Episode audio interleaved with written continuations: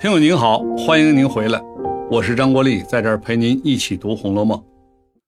这回开头啊，贾珍、贾蓉父子回家奔丧，父子二人表现得极其悲痛。按照葬礼礼法，他们俩要借草枕块。借草枕块是什么意思呢？就是旧时候为父母扶丧的一种礼节，就是垫着干草作为床席。枕着土块睡觉，表示极度哀痛。宝玉作为亲属，也要参加葬礼的相关活动，可他一会儿就厌烦了，偷偷溜回家，看到怡红院的丫鬟们正在抓子儿。抓子儿是一种以前小孩子常玩的游戏，可能现在某些地方还有人玩呢。把几个杏核啊，或者石子儿啊。啊，抓在手里，向上面一丢，再去抓，以此来赌输赢，大概就是这样。当然，不同的地方玩的规则不一样。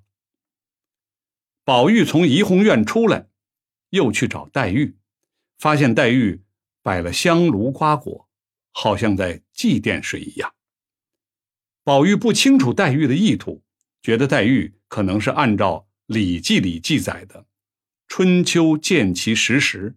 祭拜父母，《春秋见其实时》出自《礼记》中的《中庸》这一篇，意思是每逢春秋就要祭祀，把各种新鲜的瓜果蔬菜作为祭品进献给祖先。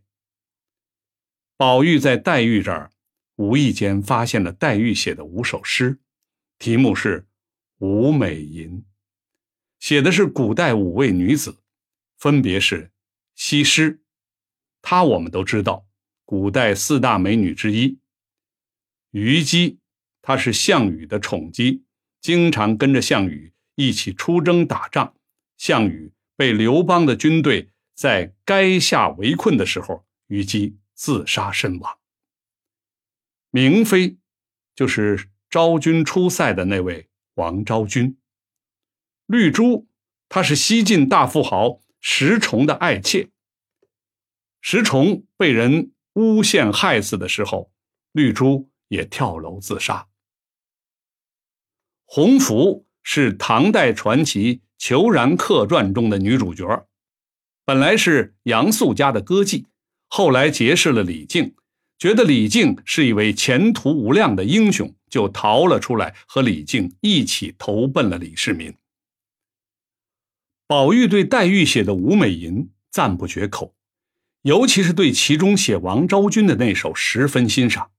他说：“意态由来画不成，当时枉杀毛延寿。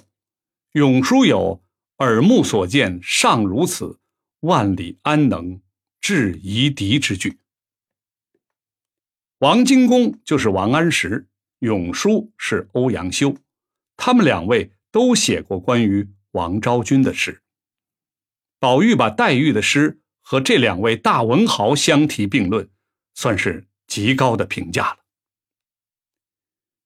贾珍和贾蓉父子继续为贾静扶丧，他们要在家庙守丧百日，才能把贾静的灵柩运回老家安葬。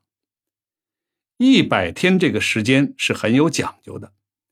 以前的丧礼习俗，人死后一百天叫做百日，在此期间，孝子要按照礼节守制，比如不能去服役当官，不能娶妻纳妾等等。在贾敬丧礼期间，尤氏的母亲尤老妇人带着两个女儿尤二姐、尤三姐，也来到了宁国府帮忙照料。尤二姐和尤三姐青春靓丽。